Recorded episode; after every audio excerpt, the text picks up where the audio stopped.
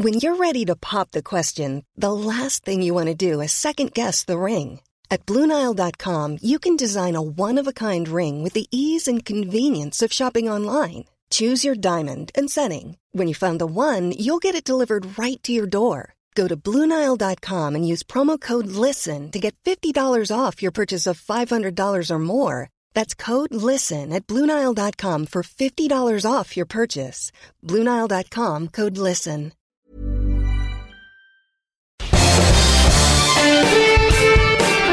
Esto es Me lo dijo Adela con Adela Micha por Heraldo Radio.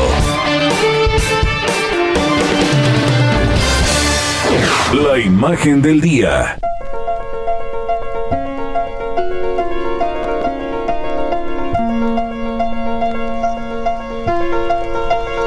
Hoy los invito a que juntos hagamos este ejercicio, el de mirar al cielo.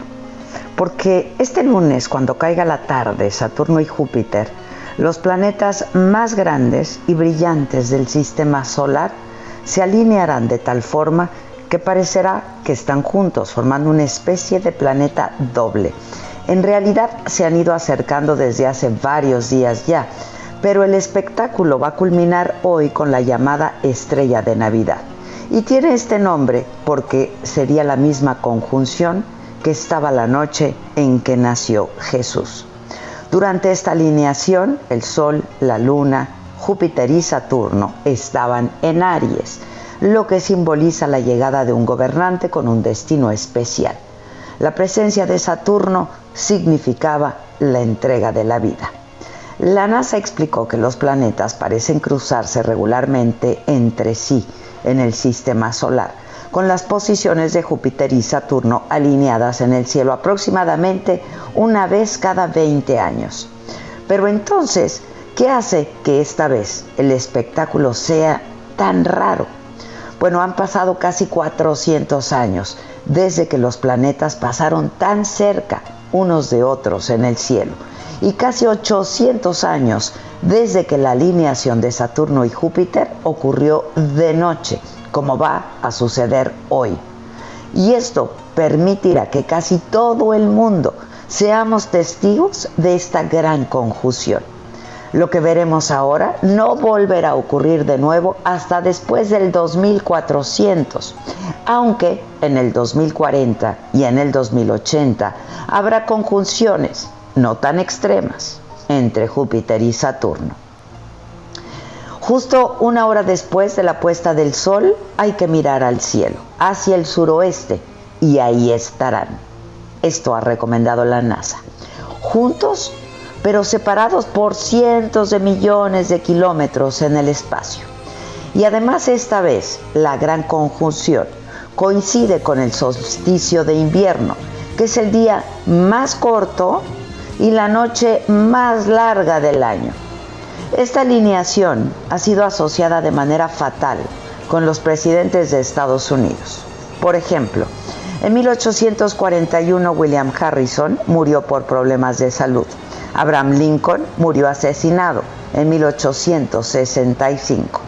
El presidente de la siguiente conjunción Júpiter-Saturno fue James Harfield y murió de un tiro en 1881. William McKinley fue asesinado en 1901. En 1923 murió Warren Harding por enfermedad, lo mismo que Franklin Roosevelt en 1945. Y en 1963 John F. Kennedy murió por un atentado.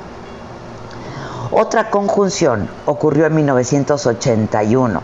Ronald Reagan fue el primer presidente que escapó al ciclo fatal, pero no ileso. Un intento de asesinato a 69 días de ocupar el cargo le perforó el pulmón. El 11 de septiembre del 2001, bajo la presidencia de George Bush, se produjo la histórica tragedia de las Torres Gemelas y el principio de la guerra contra el terrorismo. Y la conjunción de este año coincide con la próxima llegada de un nuevo presidente a la Casa Blanca. Los astrólogos coinciden en que la alineación de Júpiter y de Saturno en la era de Acuario significa una transformación una elevación del estado de conciencia. La enorme experiencia que nos ha significado a todos el coronavirus, a toda la humanidad, podría ayudarnos a salir más solidarios y más conscientes de que somos parte de un todo, de la naturaleza, de la necesidad de cuidarla y de ayudarnos los unos a los otros para tener un mejor futuro. Esto bajo dos fuerzas distintas. Júpiter, que es el planeta del crecimiento, el entusiasmo, el optimismo, la prosperidad y la buena fortuna.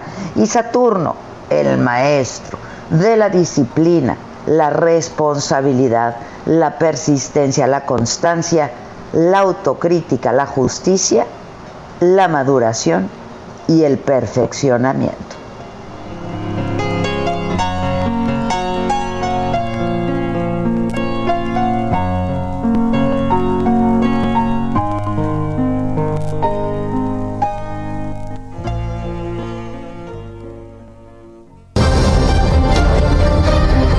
Resumen por Adela.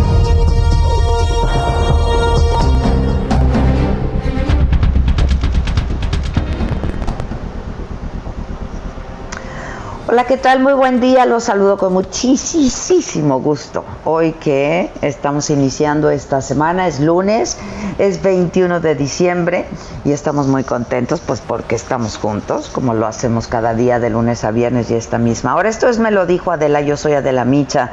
Nos escuchas por el Heraldo Radio una servidora desde una posición remota. Allá en cabina está todo el equipo. Maca, ¿cómo estás? Muy bien, muy bien escuchándote, muy muy muy guapa de tu voz. Lunes 21, ¿eh? 21 de diciembre. 21 de diciembre. Oye, qué, qué historia, ¿no? Cómo se van a juntar estos, estos dos planetas. Yo lo, lo, leí ayer y me encantó la historia y dije, hay que compartir. Y las imágenes que ya se empiezan a ver son muy impresionantes. Muy impresionantes. Y muy impresionante todo lo que está pasando también. Híjole, híjole, ¿qué, qué te digo? Aquí se desató el semáforo rojo y salieron todos, salió todo mundo a llenar las calles. Hazte cuenta que dijeron, estamos en rojo, todos a la calle. Sí, sí que rojo es la señal de, de, salir y compras de pánico, pero pues no solo eh, en el súper, sino en los malls y en los, bueno, en los centros comerciales atascados. Ya lo sé, ya lo sé. Fíjate, yo estoy en este momento en Los Ángeles, que pues en Estados Unidos es la ciudad eh, con, eh, con, con, alerta más importante y constantemente te llegan alertas al celular, ¿no? Este de que ya no hay camas disponibles, de que no hay que salir de casa.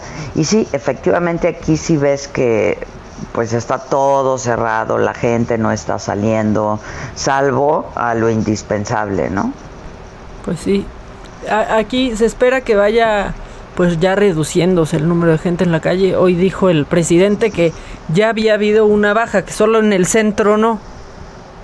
Pues sí, pero en el centro se concentraron todos los que en el resto de la ciudad no.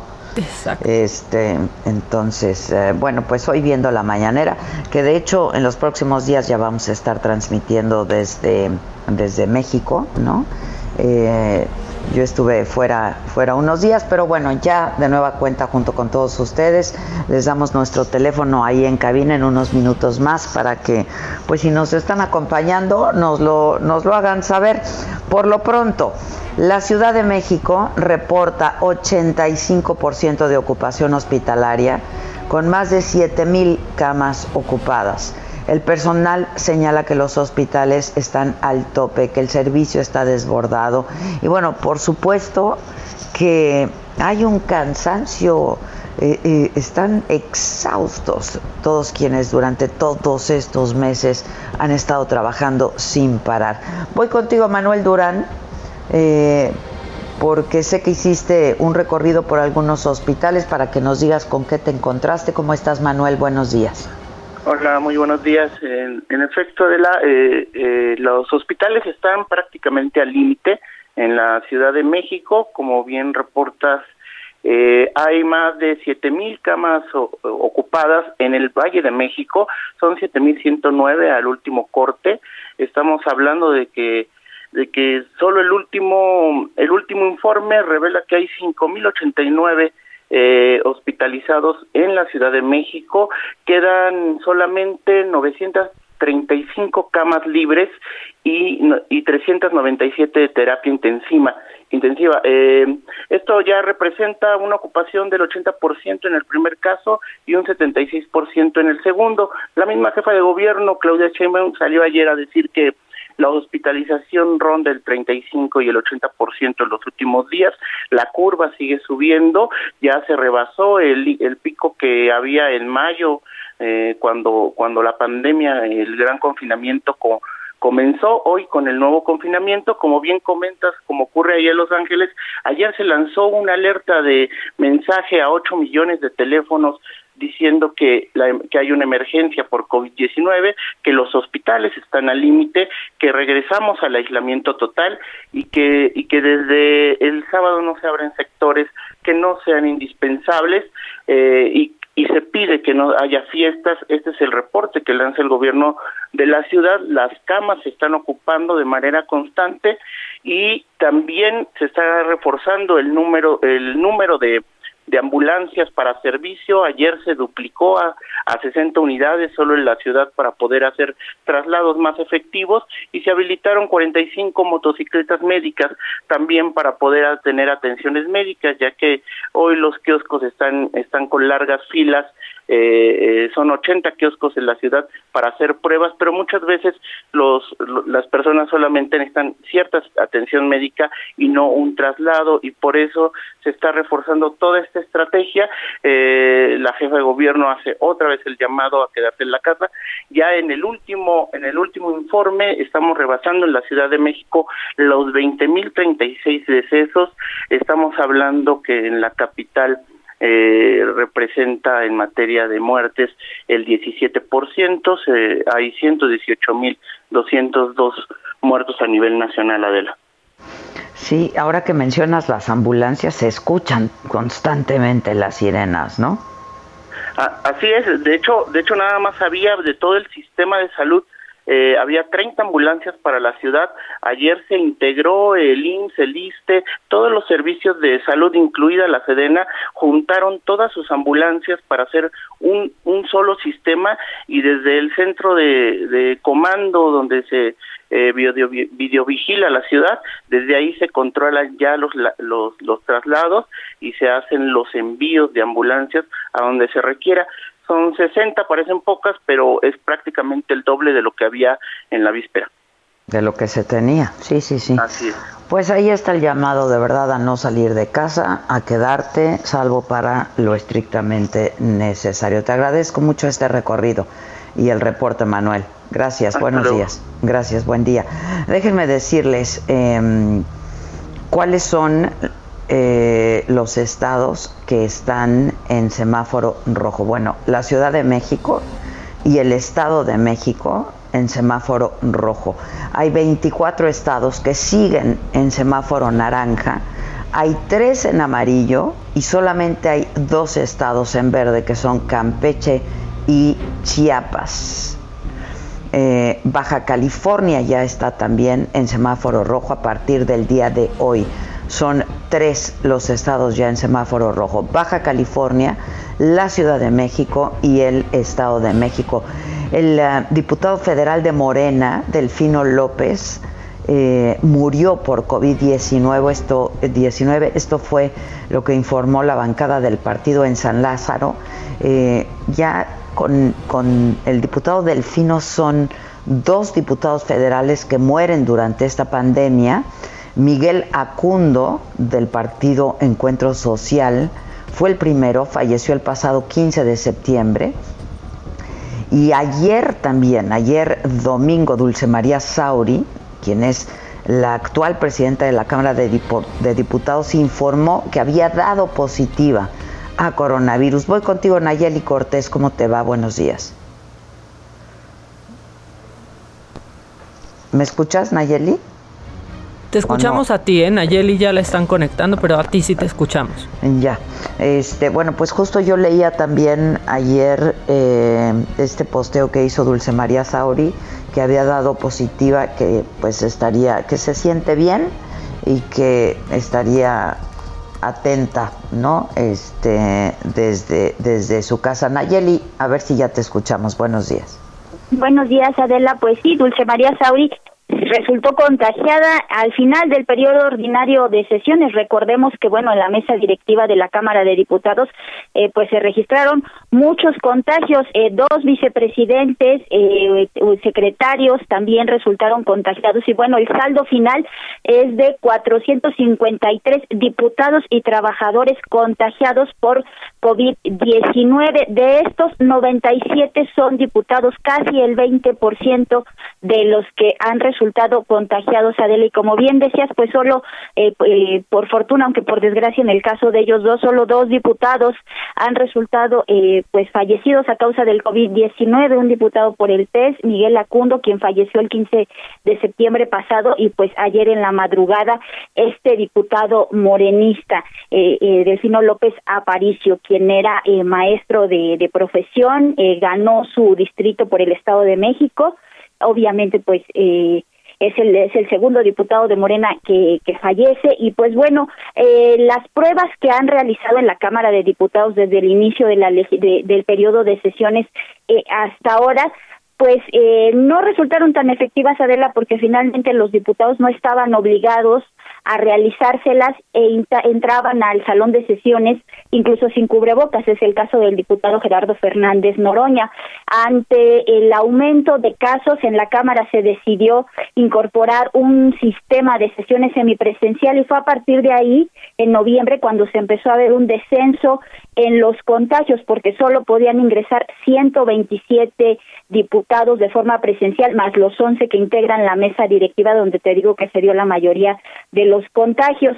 Esto sí inhibió a Adela, sin embargo, pues ante el nuevo semáforo rojo, ahora que comienza las sesiones de la comisión permanente y tocan en la Cámara de Diputados, lo que decidieron los legisladores es hacerlas de forma telemática, es decir, habrá sesiones virtuales durante el periodo de receso en el que operará la comisión permanente y la primera sesión será el 7 de enero. Por el momento, las pruebas eh, masivas realizadas en Cámara pues van a quedar suspendidas, se realizarán algunas entre grupos que hayan sido contactos de quienes recientemente resultaron contagiados o por otro tipo de labores tengan que acceder a San Lázaro Adela, pero pues hasta ahora el saldo final, como te decía, 453 diputados y trabajadores de San Lázaro contagiados, de estos 97 son diputados, el reporte que tenemos. Muchas gracias Nayeli, buenos días. ¿Qué pasó en la mañanera de hoy? Bueno, el presidente López Obrador eh, propuso a la maestra Delfina Gómez como la próxima secretaria de Educación Pública, sustituye a Esteban Moctezuma, quien fue propuesto la semana pasada como embajador de México en Estados Unidos. Y bueno, pues ya son nueve, eh, con este nombramiento, nueve mujeres en el gabinete, en el gabinete federal. Así lo anunció el presidente esta mañana lo público, la maestra Delfina eh, se ha desempeñado como presidenta municipal de Texcoco, fue presidenta municipal de Texcoco, electa democráticamente, fue diputada federal, también electa, y eh, senadora de la República, electa democráticamente. Ahora va a estar en la Secretaría de Educación Pública. Ya aumenta el número de mujeres en el gabinete, son nueve mujeres. Bueno, y el presidente también en la mañanera de hoy habló de los contagios de COVID-19, sobre todo en la, en la zona metropolitana. Se está dando atención especial a la Ciudad de México. Se decidió poner la Ciudad de México en semáforo rojo por el aumento de casos de contagio. Esto no es nacional. Se está manifestando este aumento de casos en ocho estados y tenemos que tener mucho cuidado que no nos rebase la pandemia y que tengamos manera de atender a todos los enfermos, que haya camas, que haya equipo, que haya médicos. Bueno, pues eh, eso. Y luego, eh, Maca, no sé si, si, viste que en los últimos días se ha hablado de una nueva cepa de ah. coronavirus en el Reino Unido. Qué pues, pesadilla. Pues, toda la semana pasada ya se comenzó hablando de, de esto, que hay una nueva cepa eh, y que se ha descubierto en el Reino Unido, que podría propagarse con mayor facilidad. Eh, y que bueno, por lo tanto, mayor facilidad incluso que, el, que la COVID-19. Y es por ello que ya pues muchos países han restringido el tránsito, ¿no? Y pues han cerrado sus fronteras a vuelos procedentes de el, eh, del Reino Unido. Y justo esta mañana se le preguntó al presidente López Obrador si México hará lo mismo, pero dijo que hasta este momento no hay restricciones a vuelos procedentes de eh, Londres a México. Y mañana, que es eh, el día que se destina a informar sobre la pandemia, se va a dar un informe sobre la postura de México. Se dio este asunto en el Reino Unido de una nueva variante de el COVID, dicen una nueva cepa, hoy en la mañana decían los médicos que no es exactamente eso, sino es una variante del COVID. Bueno, todo esto ocurrió en la mañanera de hoy, este, y también se le preguntó al presidente de esta llamada telefónica que sostuvo con el presidente electo de Estados Unidos, con Joe Biden, y dijo que fue una plática fraterna, respetuosa, eh, y que pues el tema del que hablaron básicamente fue la migración. Pero sobre esto y otros temas que se trataron en la mañanera de hoy lunes, mi compañero Francisco Nieto nos informa desde Palacio Nacional. Paco, ¿cómo estás? Buen día. ¿Qué tal, Adela? Muy buenos días. El presidente López Obrador inició esta semana de conferencias matutinas con el anuncio de que la maestra Delfina Gómez será la secretaria de Educación Pública en sustitución de Esteban Moctezuma Barragán, quien será el embajador de México en los Estados Unidos. El presidente eh, recordó que la actual superdelegada del Estado de México es, es maestra de primaria y celebró que una mujer docente de ese nivel básico de educación sea la nueva titular de la SEP. La maestra Delfina fue presidenta municipal de Texcoco, es eh, fue candidata también a la gubernatura del Estado de México, fue eh, legisladora y bueno, pues es una mujer muy, muy cercana al presidente López Obrador, fue fundadora de Morena y ahora le tocará concluir lo que deja pendiente Moctezuma Barragán como el caso eh, del regreso a, clases, así como pues la relación con los sindicatos eh, magisteriales y también Adela, el presidente dio más detalles de su conversación con su homólogo electo de Estados Unidos, Joe Biden. Dijo que se trató de una charla vía telefónica que duró 30 minutos y que el tema central fue la migración. De acuerdo con el presidente mexicano, Joe Biden se comprometió a seguir apoyando el proyecto propuesto por México, eh, pues para darle eh, apoyo a los países de Centroamérica y al sur de México. Hay que recordar que este proyecto pues fue avalado por Donald Trump, es decir, entonces habría una continuidad. Explicó que fue una llamada fraterna, respetuosa y consideró que no es necesario que en el corto plazo exista un encuentro entre ellos. Incluso dijo que no se habló de la posibilidad de que vaya la toma de protesta de Joe Biden en el mes de enero. Y bueno, el presidente también se le preguntó, como, como ya lo adelantaste, sobre esta nueva cepa de COVID-19 que se dio a conocer en Reino Unido y que ya distintos países están cancelando vuelos de esa nación. Explicó que se está analizando la aparición de esta variante y la decisión la tomará la Secretaría de Salud con elementos técnicos y no políticos. Informó que en una reunión de hoy en la noche eh, se determinará si eh, existen elementos científicos para cancelar vuelos a Reino Unido y sobre la decisión de regresar al Valle de México a semáforo rojo el presidente dijo que se decidió pues esto esto eh, por, eh, por un, un aumento de contagios que no se trata de un tema a nivel nacional y que solo se está manifestando en ocho estados. Pidió tener cuidado para que no se rebase la pandemia, que no se desborden los hospitales, aunque aclaró que ya se está reforzando la estrategia para evitar el aumento de casos en el Valle de México y recordó que ya se abrió un hospital en el del ISTE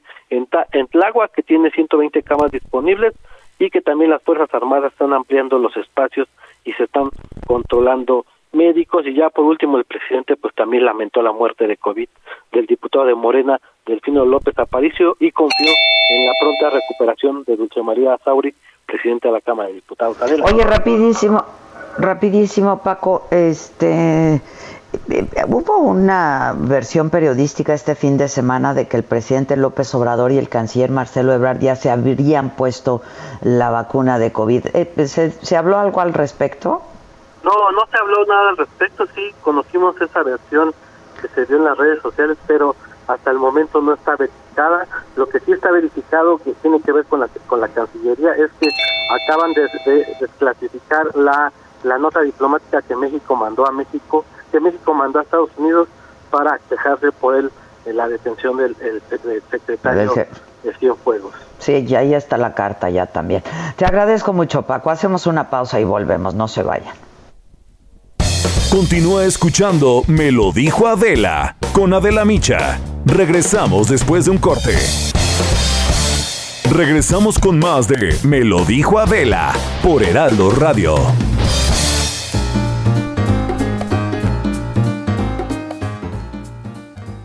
Muchas gracias a este espacio de Me lo dijo Adela. Vamos a platicar justo en este instante, a esta hora de la mañana. Me encanta, con Pao Sasso, sobre un rejuvenecimiento que debemos tener todos y todas. ¿De dónde? De dentro hacia afuera, ¿no es así, mi Pau? Adelante. Claro que sí, mi Moni, porque muchas veces nos vemos bien, pero nos sentimos mal. Y esto tiene que verse y sentirse bien. Entonces, aquí eh, estamos hablando de un tratamiento que te va a sentir de adentro hacia afuera. Y ya llegó a México, esto es una joya, porque es el mejor tratamiento suizo antivejez, que es esto, es una potente bomba de antioxidantes que promueve un rejuvenecimiento, pero de adentro hacia afuera. Y esto nos va a ayudar a retroceder el proceso de envejecimiento. Y no solo se van a ver espectacularmente jóvenes, sino también van a tener la energía de una quinceañera no van a tener marcas del tiempo, su organismo va a mejorar al 100%, monitor los órganos, y le van a decir bye bye a las arrugas, que eso es algo que tanto queremos. Entonces, marquen en este momento al 800 2305 mil 800 2305 mil y si marca en este momento se va a llevar este tratamiento completamente gratis.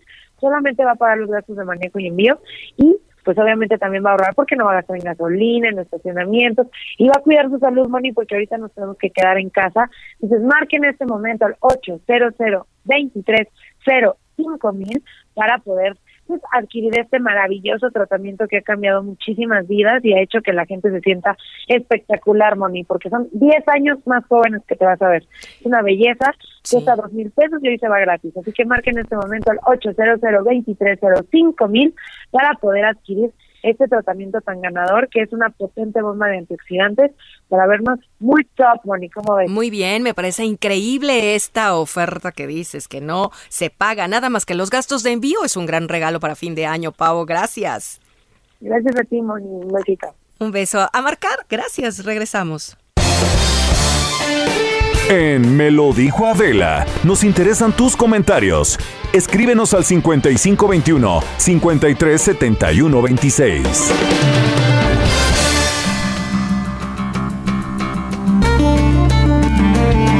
La entrevista.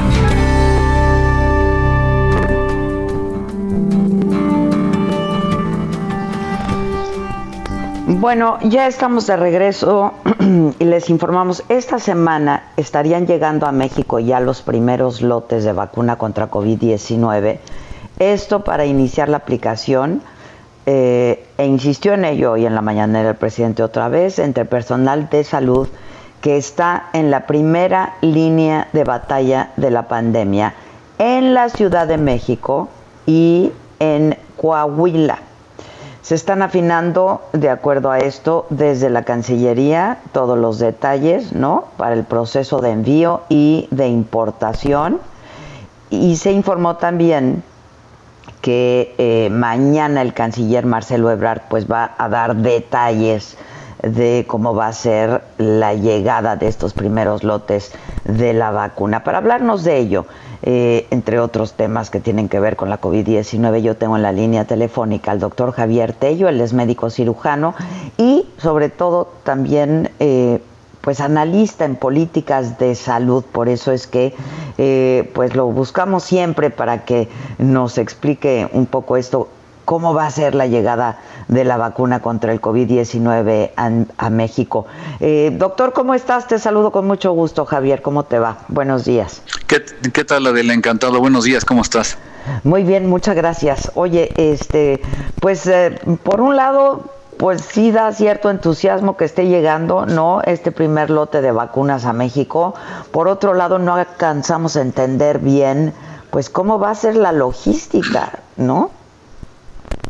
Bueno, lo que pasa es que no lo entendemos bien porque no lo han dicho. ¿Qué sí sabemos? Sabemos que eh, tenemos firmados la entrega de 250 mil dosis que alcanzan para 125 mil profesionales de la salud en una etapa inicial. Eso lo sabemos. Sabemos o sabíamos que eh, el día de mañana iba a comenzar el proceso de vacunación, pero aparentemente esto ya no va a ser así. El día de mañana nos van a avisar sobre estos detalles que estuvieron en la Cancillería este, checando, ¿no? Y, y que hasta el momento nos falta todavía mucha información. Todavía ayer en la noche, este, una relativamente molesta subsecretaria Marta Delgado nos decía que se darán a conocer cuando tengan los detalles y que lo único que nos puede decir en este momento es que van a llegar las vacunas por DHL Punto. Eso es todo lo que sabemos, ¿no? Ahora, ¿qué es lo que suponemos que debería suceder? Evidentemente, que debería llegar en algún momento cuando nos lo indique, supongo que mañana el canciller, eh, van a llegar las 250 mil dosis. Ahora, ¿cómo vienen estas 250 mil dosis? Vámonos de lo chiquito a lo grande, Adel. Cada uno de las vacunas es un frasquito, un frasquito que contiene cinco dosis, ¿ok? Estos frasquitos vienen en unas charolitas térmicas especiales. Imagínate una, una cajita como de pizza chica, ¿sí? Pero, pizza chica, ¿eh? No creas que tan grande, ¿sí? Y cada una de estas cajitas le, caben varios de estos, de, estos viales, aproximadamente. Sí, de estos frasquitos, como 195, y estos frasquitos se ponen dentro de un contenedor más grande, el cual se blinda muy bien con hielo seco, y estos contenedores pueden llegar a tener entre todos estos cerca de 950 frasquitos. ¿sí? Entonces 950 frasquitos multiplicado por 5 son el número de dosis que tiene cada uno de estos contenedores que son unas cajas térmicas que contienen hielo seco y que contienen además este cómo se llama un GPS y un monitor de rastreo de temperatura. Este contenedor se tiene que transportar y tiene que mantenerse en congelamiento a menos 75 a 80 grados centígrados. Entonces lo que ocurre es que los couriers y las empresas que son muy, muy especializadas en el manejo de biológicos han creado la infraestructura adecuada para que las vacunas lleguen de manera segura a los sitios de aplicación, como seguramente lo has visto en los noticieros de Estados Unidos. De Estados Unidos, claro Exactamente, donde se mantienen en esa, en esa temperatura y luego viene un proceso muy interesante que hay que tener muy bien coreografiado. No es nada difícil, pero cuando, cuando estás empezando, pues tienes que aprender y tener todo eso, que es cómo vas a llevar cada uno de estos pequeños contenedores que resisten durante varias horas este, a cierta temperatura. Luego viene una fase de descongelamiento para que cuando lleguen a una temperatura normal de una vacuna, entre 2 y 8 grados centígrados, es decir, frío pero no congelado, tienes una ventana de tiempo en la cual la empiezan a, poner los vacunadores. Esta parte fue la que se estuvo entrenando a un eh, grupo de 300 personas aproximadamente de las Fuerzas Armadas y el Instituto Mexicano del Seguro Social, con las cuales comenzarían esto. ¿Qué nos falta por resolver? A dónde llegan, dónde se van a guardar, en dónde las van a tener, por qué México y por qué Coahuila exactamente. Que hoy justo el, hoy justo el presidente, perdón que te interrumpa, dijo que, que Coahuila era por un asunto de logística también, ¿eh? Es muy probable, a mí lo que me da la impresión es que es donde tienen la capacidad de poder tener el primer centro de receptoría térmica. Y si también tuviera yo que eh, tratar de, investigar un poco qué es estos detalles que siguen afinando, pues me queda claro que seguramente el fabricante quiere asegurarse que toda la cadena esté preparada para que no se eche a perder el medicamento, eh, la, vacuna en este caso, en, alguna parte y tiene completa razón, sí, o sea, son cosas. No van a correr ese riesgo, claro. Exactamente, sí, que mañana me digas, oye, la vacuna no funciona, pues cómo va a funcionar si, si se calentó en el camino, ¿no? Entonces, este, creo que están checando que todo eso quede muy bien. La siguiente parte, que es la de la vacunación misma, de la no sabemos todavía quiénes son estos eh, 125 mil personas, ¿no? Eh, son médicos, son enfermeros, enfermeras, son pues dijeron que los que están en la primera línea, pero... Pues pero es que en la primera línea hay más de 125 mil, hay más de 150 mil. Entonces, ¿quiénes son estos, no?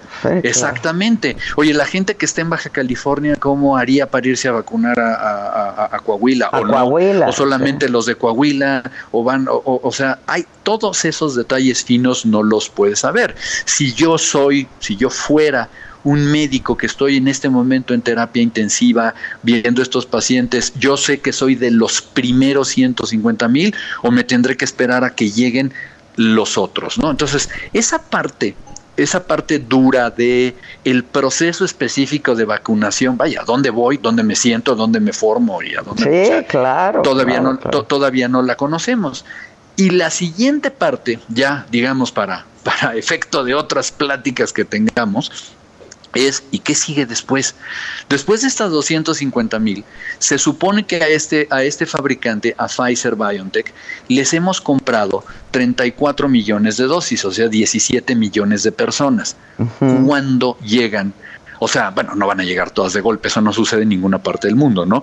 Pero, pero ¿cuándo van a estar? ¿Cuál es esa, calendarización que pues tenemos? ya, la dieron un poco a conocer, ¿no? Sí dieron a eh, conocer el calendario, ¿no? Que acabaría, según esto, hasta el 2022. Sí, pero ese primer calendario que nos dieron a conocer, el día de hoy ya no aplica y te voy a decir por qué. Porque estaba considerado que en el mes de enero se continuara la vacuna en la segunda fase y este en este momento es incierto. Nosotros estamos dependiendo de varios proveedores. Primero que nada estamos dependiendo en un, en un porcentaje del proyecto de COVAX y hasta el momento ninguna de las vacunas de COVAX ha sido aprobada para uso de emergencia como este. ¿sí? La vacuna de Moderna ya está obteniendo, ya, ya logró este, autorización de uso de emergencia en los Estados Unidos. Creo que entre hoy y mañana comienzan a aplicar la vacuna de Moderna, pero todavía no la tenemos autorizada en México. Si fuera el caso, la vacuna de Moderna se estaría poniendo hasta abril, ¿sí? Este, por cierto, abril y mayo, que es el mes que me toca a mí, imagínate, ¿sí? Entonces, este, todavía, todavía falta, este, todavía falta. Lo que a mí me preocupa es esta parte de lo el siguiente grupo de profesionales de la salud y luego todos los mayores de 60 años y luego los, los mayores de 50, etcétera. Estamos, teníamos un calendario que contemplaba, si recuerdas, que todos los mayores de 40 años estarían vacunados para el verano y el resto de la población el resto del año. Ah, Pero eh, si, somos realistas, en este momento no tenemos ninguna certeza de, que, vayamos a, contar con fechas de entrega ya firmadas. ¿eh? O sea, se hizo, se, se, hizo el pedido, pero no hay fecha de entrega. No estoy seguro que se haya hecho el pedido, porque y, aquí, aquí las palabras cuentan, y lo único que nos han dicho es que tenemos acuerdos de precompra. ¿Sí? Mm. Y entonces, eh, esta frase del acuerdo de precompra, lo cual no significa que sea nada malo ni nada ilegal, pero lo único que me dice es que yo he acordado que te lo voy a comprar. A mí me gustaría que me que me enseñaran más bien la factura donde dice, sí, ya están perfectamente pagadas y listas ¿sí, para entregar. ¿Por qué? ¿Por qué Canadá, Estados Unidos, Japón y, todos estos países sí van a tener esas vacunas? Porque ya las pagaron. Y vaya, las pagaron desde antes porque pagaron el desarrollo mismo de las vacunas. ¿sí? Nosotros aquí estamos eh, eh, todavía eh, viendo y negociando en una labor que están haciendo de manera internacional para ver dónde las vamos a obtener. Pero que, que hoy yo pueda extender una hoja de papel y decir con toda certeza, en enero me llegan por decir un número, 15 millones de este fabricante, 20 de este, en febrero tantos millones de este y otro. No, el otro día nos mostró, creo que el jueves, una diapositiva el canciller en donde se veía que eh, tendríamos algunas fechas tentativas prometidas en las cuales la única vacuna que pudiera llegar a tener México sería una de un fabricante chino en enero y el resto estaban hasta el mes de abril. O sea que esto va para largo, ¿no? Este, sí, tenemos que tener mucha paciencia y cuidarnos, sí, sí. Y, y, de lo que sí tenemos certeza es de que estamos en una parte muy complicada de esta tragedia sanitaria, Javier. Es correcto, es correcto. Estamos seguramente viendo el inicio de la parte más dura, apenas, ¿sí? Eh, en este momento ya en la Ciudad de México estamos prácticamente en, con un pie en el colapso, en un, en un artículo que publicó hoy en Excelsior lo narro, ¿sí? Sobre cómo hoy es prácticamente imposible encontrar una unidad de salud si no estás navegando por lo menos tres o cuatro horas. Eh, prácticamente tú le dices a un buen amigo médico que te ayude, está cansado, el personal de, de salud está fastidiado, con el ánimo muy bajo, el personal de enfermería te pide llorando que por favor te quedes en tu casa. Y por el otro lado vemos gente muy irresponsable, la vimos viernes, sábado, domingo, abarrotando las calles, yéndose este, sin ningún cuidado a comprar cosas navideñas. Eh, realmente no es algo que nos hubiera gustado ver. Y en este momento, pues, este, como se dice, es un grave problema porque para sacarte una radiografía, para poder encontrar un hospital, para poder encontrar un médico, para poder encontrar un tanque de oxígeno, está siendo una verdadera pesadilla. Sí, es, es lo que te iba a decir. Por más que tu amigo médico te quiera ayudar, está imposibilitado. Sí. O sea, no te pueden sacar una placa del toro, o sea, no hay manera. ¿No? Para hacerte una tomografía necesitas hacer una cita seguramente con 48 horas de anticipación. Para ver, las fotografías en, los diarios de la gente haciendo colas para llenar sus tanques de oxígeno. Sí, y esas 48 horas son importantísimas, ¿no? Es correcto. Pueden hacer la diferencia. Oye, dime una cosa, eh, Javier, ¿Qué me puedes decir de esta nueva cepa que de la que se, se viene hablando en estos días en el Reino Bueno, primero que nada, la, la, más grande de todas las aclaraciones, no es una cepa. Esto es un tecnicismo si quieres, pero es importante, te voy a decir. ¿Es una variante? Es una variante solamente. Y en un ejemplo que, que, yo he puesto, haz de cuenta que una variante es como tu hermana, que es como tú, pero no es igual, ¿sí? y en cambio una cepa distinta pues, sería tu prima, ¿no? Y ya estas se comportan de manera distinta. Diferente, ¿sí? ok. De, diferente. ¿Cuál es la diferencia? Básicamente que la, la, la, variante tiene una característica distinta. Por ejemplo, que tu hermana pueda jugar mejor este tenis que tú, ¿sí? Ese es, un, es nomás una variante. En este caso, la variante importante que encontraron en, en, este virus en la Gran Bretaña es su afinidad por los tejidos respiratorios, por lo cual es más fácil que contagie, mm, ¿sí? Mm. Entonces, es una variante muy eficiente en adherirse a los tejidos respiratorios y su contagiosidad es mayor. Pero como no es una nueva cepa, es muy probable, no se sabe, pero es muy, muy probable que no le afecte para nada el, la vacuna de manera contraria. Es decir, es susceptible a la misma vacuna. A la misma eh, vacuna, claro. Sí, No, no, no, no nos afecta esto como en otro tipo de virus que cuando cambia la cepa, pues tienes que hacer un cambio en tu vacuna para adecuarla. Aparentemente esto no va a ser así, es muy pronto todavía, tiene tantas horas de haberse descrito, pero eh, primero que nada en estos mapas geniales que hace la gente que conoce de, de, mm, inmunología y, y de genética molecular, vieron que es una variante, aparentemente la variante más grande que tiene es en su capacidad de adherirse a al tejido este, respiratorio, al tejido pulmonar, y que por ello es eh, mucho más contagiosa. ¿Cuál es el peligro? El peligro es que tú quieres estar muy pendiente de estas personas porque si te por sí tenías un virus que era contagioso, ahora tener más. un una variante que es más contagiosa, pues te va a dar más problemas, ¿no? Pero en última instancia es susceptible, sería susceptible hasta donde sabemos el día de hoy a la misma vacuna y a los mismos es. Eh, pues tratamientos que se han estado haciendo, ¿no? sí que no tenemos muchas opciones más que para los pacientes muy graves, ¿no? Pero es la misma cuestión de medidas generales y todo. Ahora, lo que pudiera ser también es que esta mayor... Eh, eh, ¿cómo se llama?, eficiencia por estar en el tejido pulmonar, pudiera hacer que los pacientes eh, estuvieran más graves o, o, se agravaran más rápido. No hay una correlación clínica medida en este momento que podamos afirmar. Esto es lo, que sabe. Hay un documento que ya la, la, Agencia eh, Sanitaria Europea eh, dejó ver el día de ayer por la mañana, en donde marcan muy claramente, es muy técnico, muy para, para virólogos y especialistas, pero dice precisamente las medidas epidemiológicas que pueden tomarse ya en Gran Bretaña y el resto de la Unión Europea que ya les empezó a cerrar las, las fronteras. Las fronteras, sí, sí. Bueno, entonces lo que sabemos en este momento es exactamente lo mismo, hay que seguirse cuidando igual e incluso más, ¿no? Es correcto.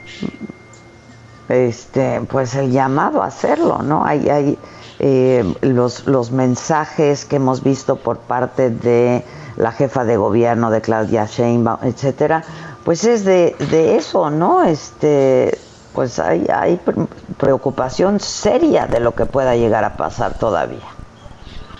Sí, Sí, necesitamos tomarlo en serio, Adela. Yo creo que el mejor mensaje que le podemos dejar a tu auditorio es esto no es un juego, ¿sí? Y creo yo, honestamente, quiero decirlo, también tenemos nosotros que ver nuestra parte de la responsabilidad.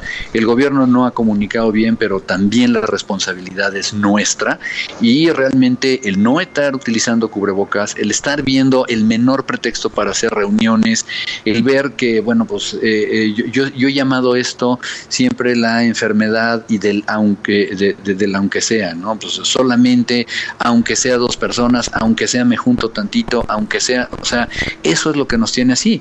Y no nos ayuda para nada estar queriendo hacer la vida como era normalmente. Es el mismo virus, la misma peligrosidad que ha tenido desde siempre. La diferencia ahora es que si te enfermas no vas a encontrar un lugar en donde te atiendan. En donde atenderte. Bueno, Javier, pues te agradezco mucho, te mando un abrazo y cuídate mucho y a todo el auditorio, ¿no? El mismo eh, pues ya no es un deseo, tenemos que ser responsables, conscientes y comprometernos a, pues a cuidarnos para poder cuidar a los otros también, ¿no? Efectivamente. Te mando un abrazo, Adela, y muchísimas Igualmente, Javier, muchas gracias. Es el doctor Javier Tello. Gracias, gracias, doctor, analista en políticas de salud.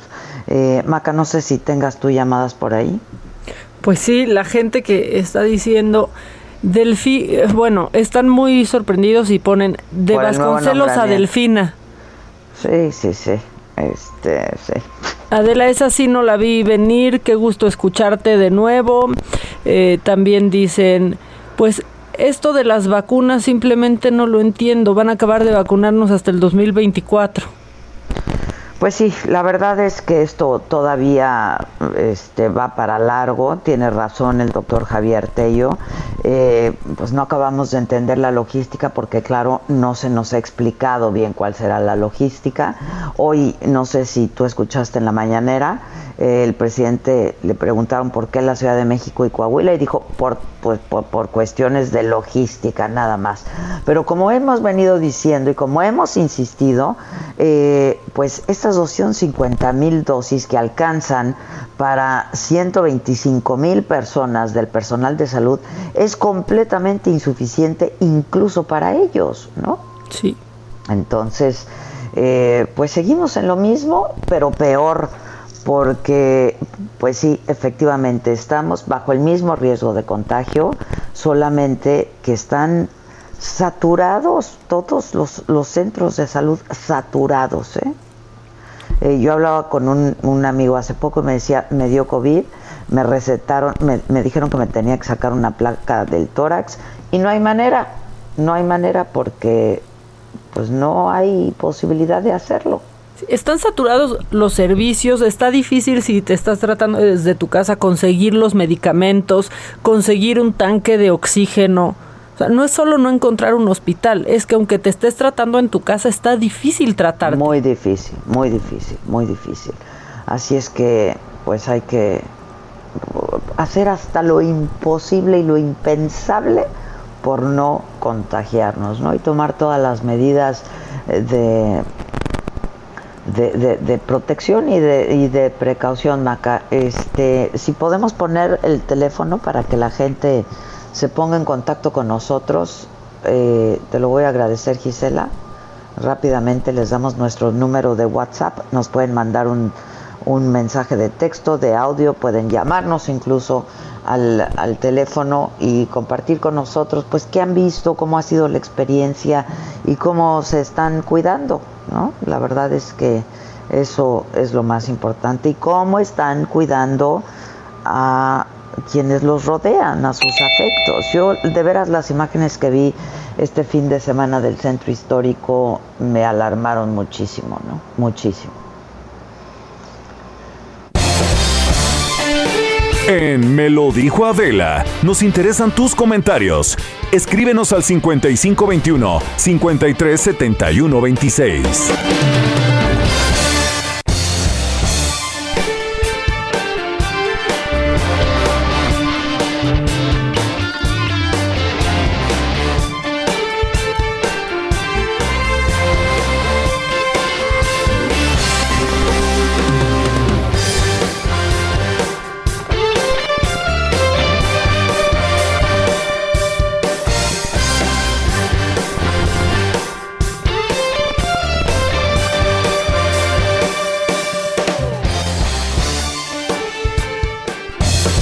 Escuchando Me lo dijo Adela con Adela Micha. Regresamos después de un corte. Esto es Me lo dijo Adela con Adela Micha. Ya estamos de regreso.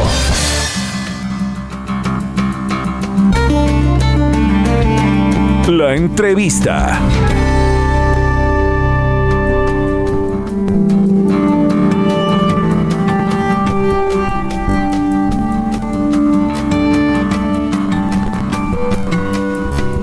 Pues ya estamos de regreso en punto de las 11 de la mañana, eh, tiempo, tiempo del centro.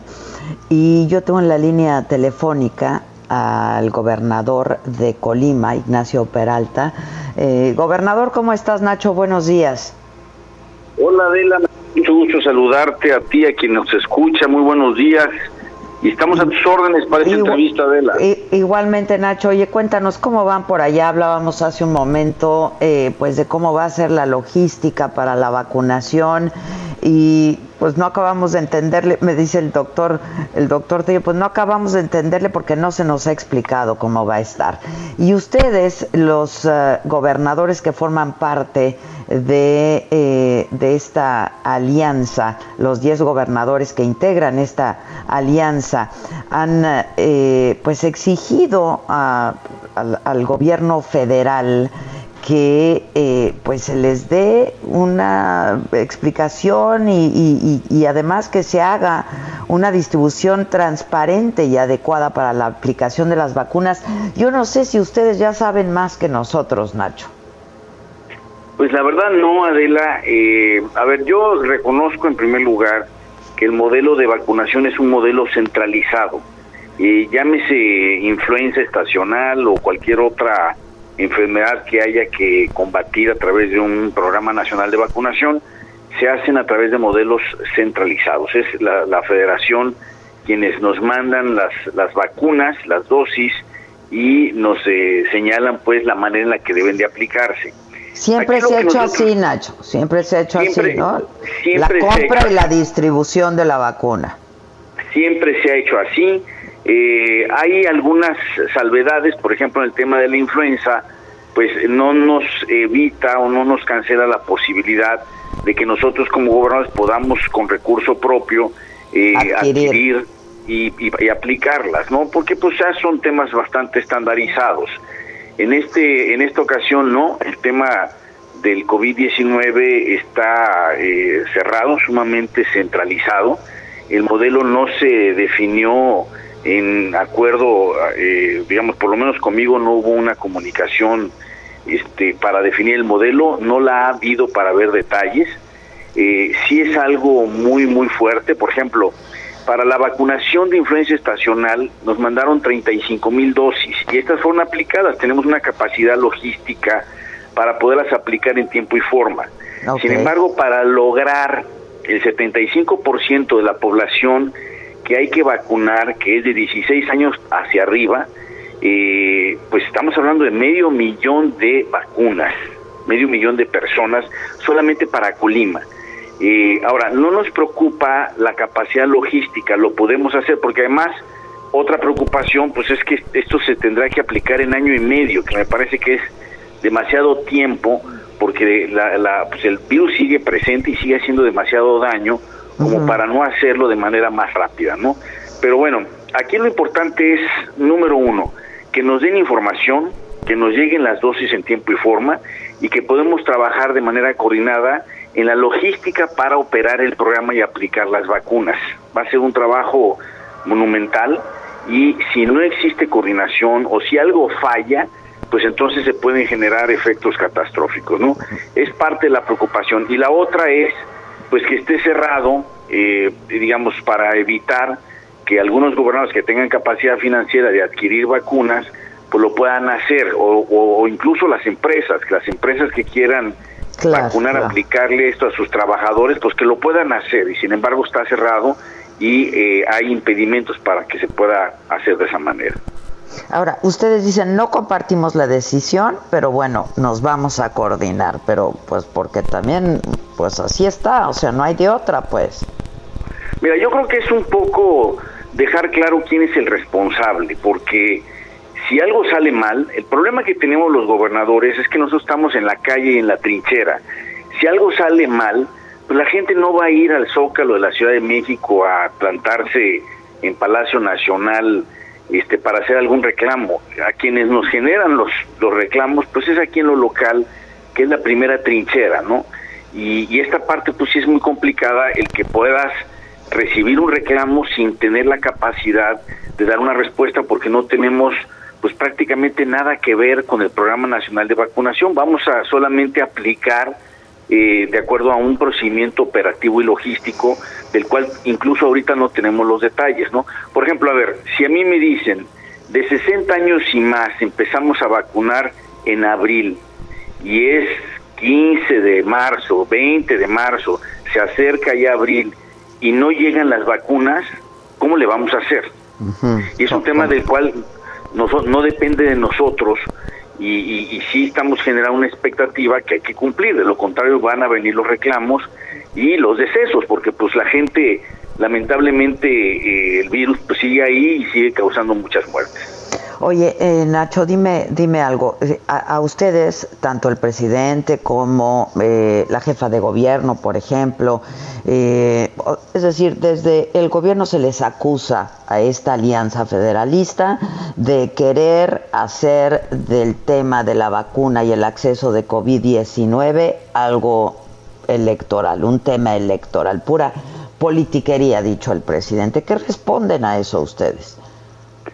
Bueno, eh, a ver, yo para no entrar en un debate subjetivo, pues pediría que nos vayamos a los hechos y, que, y que recordemos pues cómo se ha manejado la pandemia por cada una de las entidades federativas y por parte también del gobierno federal.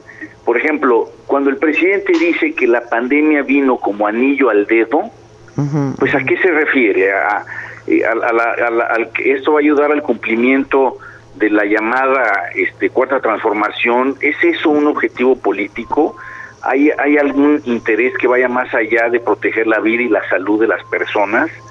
Eh, en Colima hemos sido muy, muy eh, estrictos, hemos sido contundentes.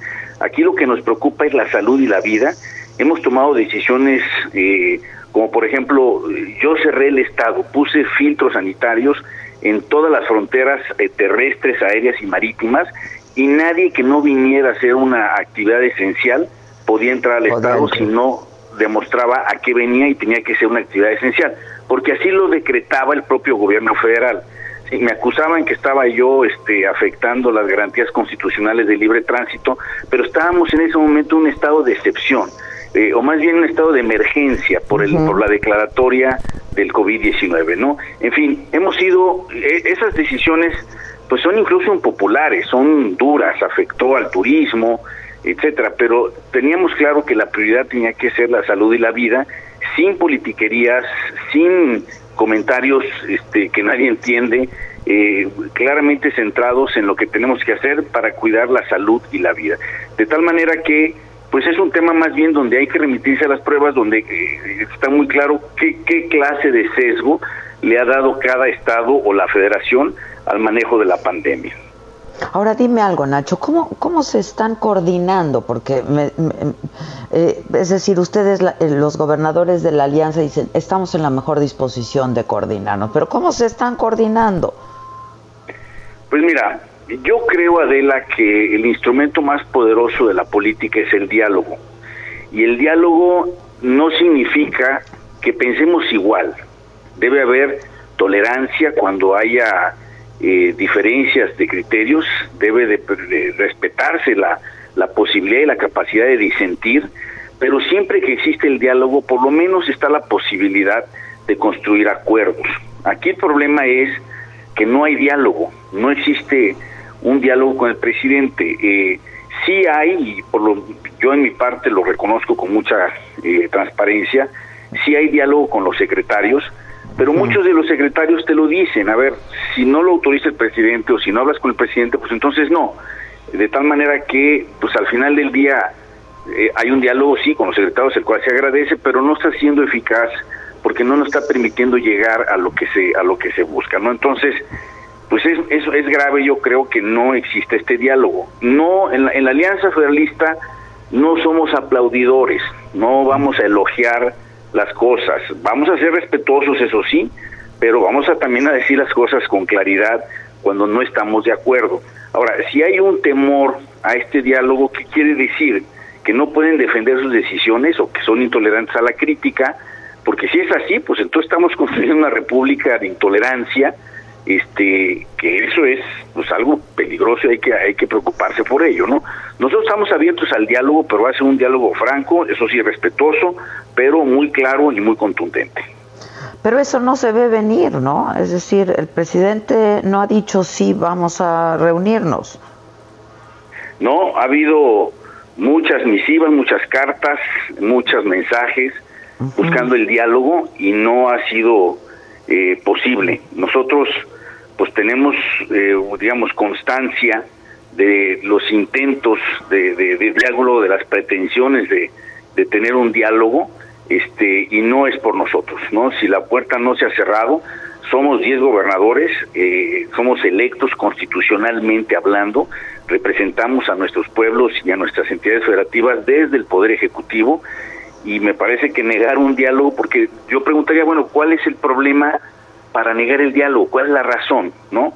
No, no estamos, este, como incorrectamente se ha dicho, eh, queriendo pues separarnos de la República ni romper el pacto fiscal. Queremos hacer replanteamientos que nos permitan mejorar la gobernabilidad y atender mejor a nuestros gobernados. Oye, este, ¿cómo está Colima en este sentido? Este, me decías los, los, ah, pues los decretos que has tenido tú que ir haciendo, los cambios en el camino, las decisiones que has tenido que tomar en el camino, que me parece que te han resultado, ¿no? En, en, varios sentidos. Pues mira, en, en el COVID estamos razonablemente estables. Nosotros en este momento tenemos en todo el estado de Colima, que es una población de 800 mil personas, solamente tenemos 170 casos activos. Tengo algunos municipios incluso que están en, cero casos activos. Obviamente los más grandes, Manzanillo, Colima, eh, son donde más se concentran los casos activos, pero son solamente 170 casos activos. Yo llegué a tener alrededor de 800 casos activos en el peor momento, ¿no? Y ahorita mi capacidad hospitalaria con ventiladores está al 12%. O sea, hay de alguna manera un, eh, una situación eh, más o menos bajo control. No podemos bajar la guardia ni cantar victoria. El COVID se te puede explotar un brote epidémico en cualquier momento. Eh, hemos sido muy estrictos. Yo desde el verano puse el uso de cubrebocas como, obligatorio, por ley. Este y en fin, estamos invertí cerca de 250 millones entre gasto directo para incrementar nuestra capacidad hospitalaria eh, otros gastos indirectos porque generamos incentivos económicos. Eh, el, el IMSS y el ISTE lamentablemente siguen con la misma eh, capacidad hospitalaria, no han incrementado, no han invertido ahí. Nosotros tenemos que terminar atendiendo mucha de la eh, derecho a biencia porque no, no los pueden atender donde deben porque no se incrementó la capacidad, ¿no? En fin, no hemos recibido un solo centavo de dinero directo por parte de la federación, eh, hubo algunos eh, apoyos en especie que suman alrededor de 30 millones de pesos, que no es nada. Es, nada, claro. Sí, claro, en relación a lo que se requiere, ¿no? Yo te digo, llevo 250 millones y, me estoy quedando corto en relación a lo que se planeó en, en, en abril de incrementar nuestra capacidad hospitalaria. Oye, este Nacho, ¿y cómo, cómo ha reaccionado la ciudadanía en el estado a pues estas decisiones que has ido tomando? Digo, te lo digo porque tu aceptación eh, eh, pues ha, sido, ha, ido en aumento. Entonces, eh, yo lo leo como que pues ha habido aceptación por parte de, los ciudadanos, ¿no? A las decisiones que han ido que has ido tomando. Pues mira, yo creo que es un contraste eh, de diferentes formas de hacer política, ¿no?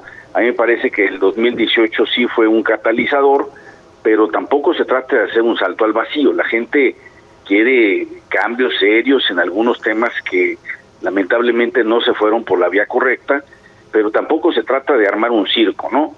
Eh, creo que la gente quiere eh, seriedad en el debate, en las decisiones, pero sobre todo resultados y no solamente discurso. Eh, no sé, nosotros hemos intentado ser muy serios, hemos intentado ser muy transparentes, muy contundentes, eh, privilegiando lo que creemos que se le debe dar atención. Eh, tenemos muchos problemas y muchas limitaciones financieras. Yo estoy pues haciendo malabares para cerrar el año fiscal, sobre todo con el pago de aguinaldos. Te comento, por ejemplo, que es la primera vez en la historia, esto es la primera vez en la historia, que Colima no está recibiendo apoyo federal para el cierre de año. Para, para los aguinaldos, claro. Todos los años nos ayudan. Y yo creo que ese 80-20 del pacto fiscal se había sostenido asumiendo que el 80 es excesivo, es mucho dinero para la federación y poco dinero para las entidades federativas, porque parte de ese 80% finalmente se regresaba a las entidades, ¿no? Y de alguna manera el pacto fiscal funcionaba con un porcentaje tan desproporcionado. Pero si ahora ese dinero no va a regresar a las entidades, pues entonces es cuando decimos que hay que revisar el porcentaje, porque ese porcentaje no es un tema patrimonialista, es dinero de todos los mexicanos y debe de ser eh, pues dispersado donde están las necesidades, ¿no? Pero si no va a haber voluntad política, pues entonces tendríamos que revisar el porcentaje para que no sea un tema de voluntad, sino que sea un tema de obligatoriedad legal.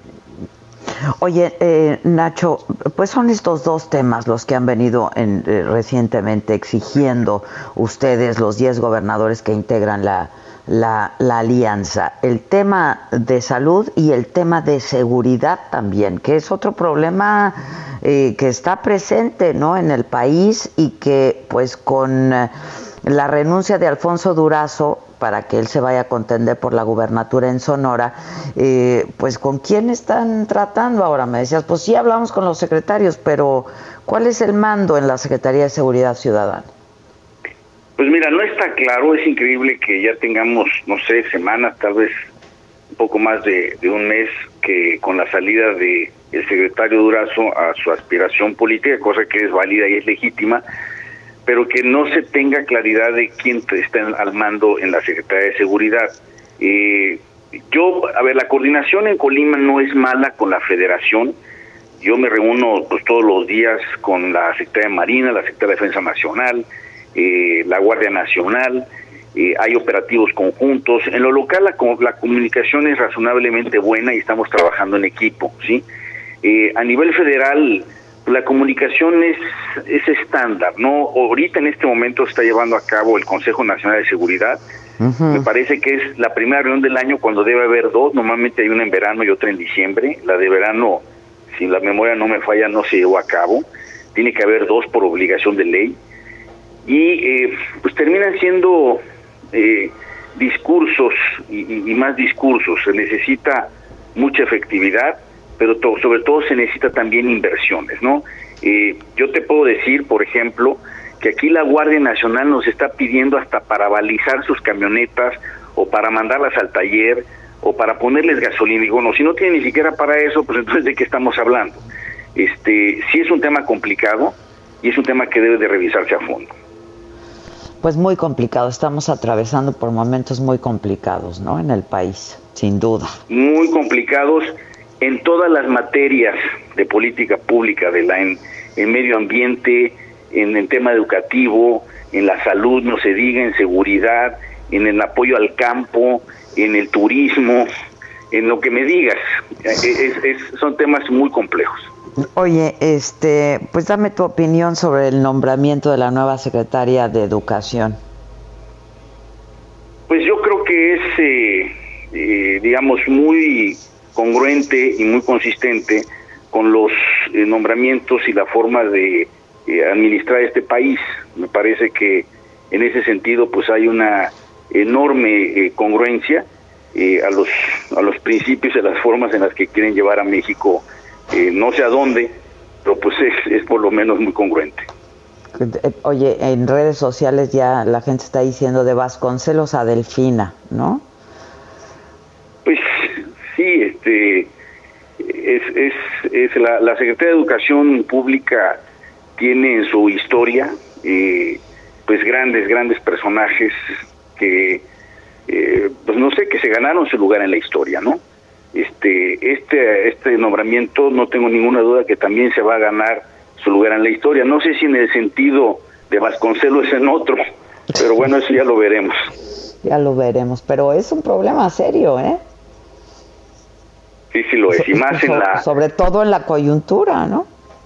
La coyuntura para el tema educativo es terrible, es bastante compleja. Este, yo sigo invirtiendo en escuelas, creo que la infraestructura educativa no debe de parar, tarde o temprano los niños deben de regresar a clases presenciales. La infraestructura juega eh, un papel muy importante en el proceso educativo y este y además pues es la mejor manera de educarlos con los maestros en las escuelas, ¿no? Ese es un proceso que está más que superado, ¿no? Entonces estamos viviendo un momento muy difícil y este y bueno, pues eh, vislumbrar en qué momento pueden regresar los niños a la escuela no se ve tan claro, pero es necesario ya hacer esa reflexión pues ojalá vengan mejores tiempos pronto. Te agradezco mucho, Nacho, te mando un abrazo. Gracias, Adela, te mando un fuerte abrazo y te agradezco la entrevista. Al contrario, muchas gracias. Es Nacho Peralta, Ignacio Peralta, el gobernador de Colima. Y en la línea tengo al doctor Mauricio González, él es médico del Metropolitan Hospital Center de Nueva York, amigo de, me lo dijo Adela, amigo de una, de una servidora. Mao, ¿cómo estás? Buenos días. Lo están, lo están conectando. Ah, ya, ya. Pero ya va a este, estar. bueno, pues yo, subí a la plataforma en Saga eh, la semana pasada el momento justo en el que Mauricio estaba recibiendo la vacuna, ¿no? me emocioné de verlo. Yo también, porque ahí, bueno, pues sí están aplicando las vacunas, ya las están aplicando en los Estados Unidos a todo el personal médico. Este y el tú te emocionaste y yo me emocioné y él estaba muy emocionado también, ¿no? Pues sí, y aparte darle seguimiento a cómo ha ido reaccionando a, esto, ya lo tenemos en la línea de. Mao, ¿cómo estás? Buenos días. Adela, muy buenos días, ¿cómo estás? Muy bien, ¿cómo estás tú? ¿Cómo te sientes con la vacuna? Oye, comentábamos que nosotros nos emocionamos muchísimo de verte eh, justo en el momento en el que estabas recibiendo, ¿no? Y te estaban aplicando la vacuna. Ya me imagino tú y que les, le has estado dando seguimiento muy puntual a cómo te has sentido con la vacuna. Muchas gracias, sí, fue un momento único, la verdad, por múltiples razones, no les quiero aburrir, pero definitivamente fue como una cascada de emociones. Eh, una, es, obviamente me siento muy honrado y privilegiado en este momento histórico, pero por otro lado, no sé, me da pesar que muchas personas no la contaron y pudieron haberse salvado al recibir esta vacuna. Este, sí, así es. Yo creo que sí son sentimientos encontrados, pero finalmente, bueno, pues ya está la vacuna eh, a disposición. ¿Cómo ha sido la logística? ¿Cómo te llegó a ti el comunicado con tu, tu, tu cita, tu fecha, etcétera, etcétera? Y con el resto, con los colegas, ¿cómo ha sido en el país? o en Nueva York, por ejemplo? Claro, yo puedo hablar por Nueva York y puedo hablar por la red de hospitales donde yo trabajo. Debo decir que estamos sumamente felices porque esto no es fácil, Adela. O sea, tenemos que recordar que entre el, la liberación de la aprobación para uso emergente de la vacuna Pfizer Ya no lo escucho. ¿Soy yo o perdimos la comunicación? No, yo sí, sí lo escucho y te escucho a ti. Mauricio, ahí estás, a menos que ya se haya ido. No, se cortó. Se cortó, ¿verdad? Justo ahorita que respondió. Este, ¿Por qué no entonces, Gis? Eh, porque pues estoy viendo el reloj y estamos muy cerca de tenernos que ir a una pausa. ¿Por qué no lo retomamos regresando de una pausa? Y mientras, Maca, si nos dices qué comenta con nosotros la gente, el auditorio se está poniendo en contacto con nosotros pues nos están diciendo, Adela, qué gusto escucharte de nuevo. No tienen claro cómo van a repartir la, la vacuna y lo peor, nos dice aquí una radio escucha, siento que se nos van a echar a perder. ¿Cómo me preocupa a mí, eso de la congelación? O sea, de por sí llegan poquísimas, ¿no? Sí. En esta, en, en esta primera eh, parte de la de la, de la logística, de la llegada de la vacuna y luego que se echen a perder. Oye, pero algo que estuvo macabroncísimo, ¿viste el video que hubo simulacro de la llegada de la vacuna? Sí, claro. Porque no. claro, claro, Simulacro de la llegada. Eh, Aquí en Estados Unidos ves, ¿no? Cómo están saliendo los camiones, cómo se está repartiendo la vacuna, cómo se está aplicando este, y la verdad es que no, no nos queda claro de cómo, pues cómo va, cómo, va a ser la logística de, de, las de por sí pocas vacunas que llegan, ¿no? Simulacro ya hay. Continúa escuchando Me lo dijo Adela con Adela Micha. Regresamos después de un corte. Regresamos con más de Me lo dijo Adela por Heraldo Radio.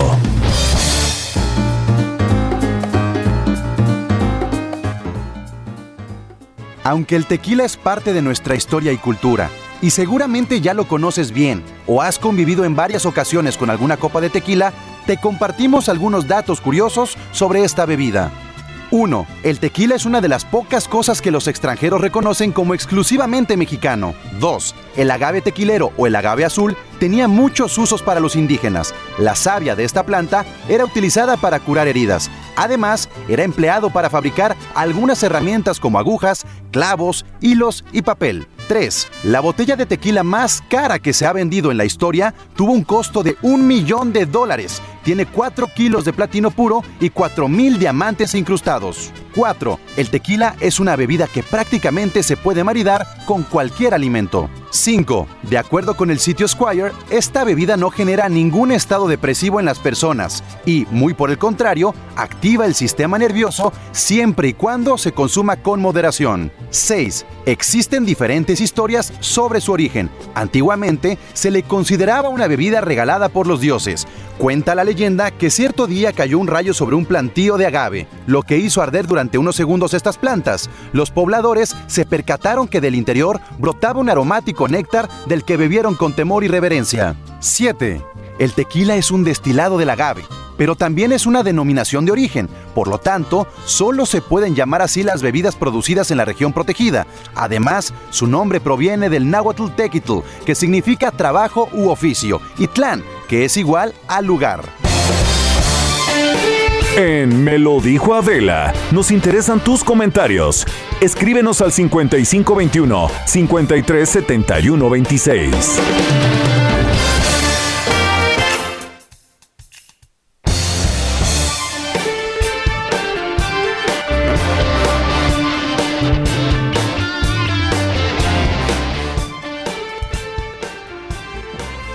Bueno, ya estamos de regreso. Estábamos conversando con Mauricio González, el doctor Mauricio González, médico del eh, Hospital Metropolitano de Nueva York. Mau, este se nos cortó, pero ya espero que nos escuchemos bien. Nos escuchamos perfecto, ya no recuerdo en qué quedamos. Pues te, te, escuchamos en que pues sí fueron muchos sentimientos encontrados. Por un lado la alegría de recibir la vacuna, por el otro me decías eh, pues lamentando que no estuviera antes y a disposición de gente que lamentablemente perdió la vida, ¿no? Así es, así es. Y ahora, pues, un, poco de descontento también, Adela, en la comunidad médica en Estados Unidos, porque están, se están publicando constantemente fotos en Twitter, en Facebook, en Instagram de eh, senadores y, otras personas en puestos políticos recibiendo la, la vacuna cuando ese no es el entendido.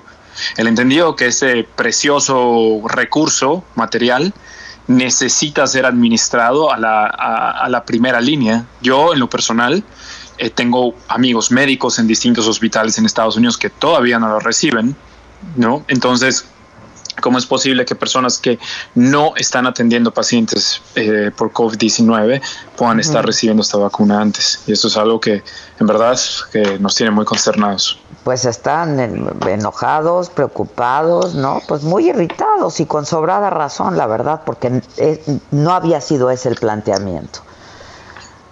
Por supuesto que no, por supuesto que no. Recuerdo muy bien que antes que se nos fuera, se nos fuera la comunicación, me dijiste cómo fue la logística. Ajá, y yo yo creo que la logística es algo digno de alabarse. Al menos, al menos, por supuesto, yo vivo en una burbuja, ¿no? Que es Nueva York, pero al menos en la red hospitalaria a la que yo pertenezco.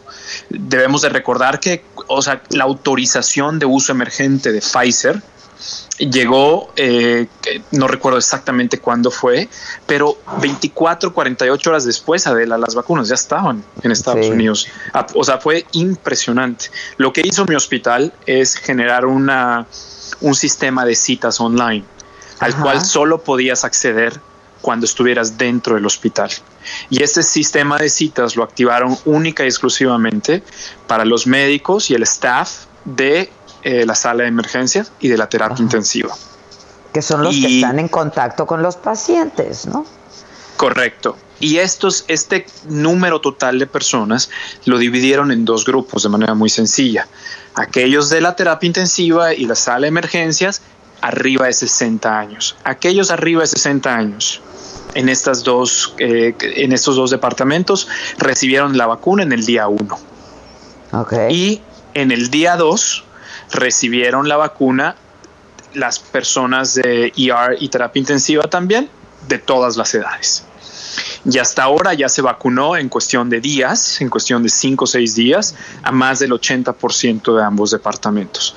Así que hasta ahora la logística es muy buena. Ahora, ahora, hay que mantener la adecuada distancia en, comparaciones. ¿Por qué? Porque no es lo mismo eh, vacunar a 150 empleados de un hospital a vacunar a millones cuando la logística sea para las campañas masivas de vacunación para el resto de la población general. ¿no? Esto definitivamente no representa la realidad. La realidad es que va, va a haber mucho hipo eh, cuando esto se, se, se, lleva a cabo eh, a nivel de población general, definitivamente. Ahora, van a ir agarrando experiencia, ¿no? También, esa es la verdad.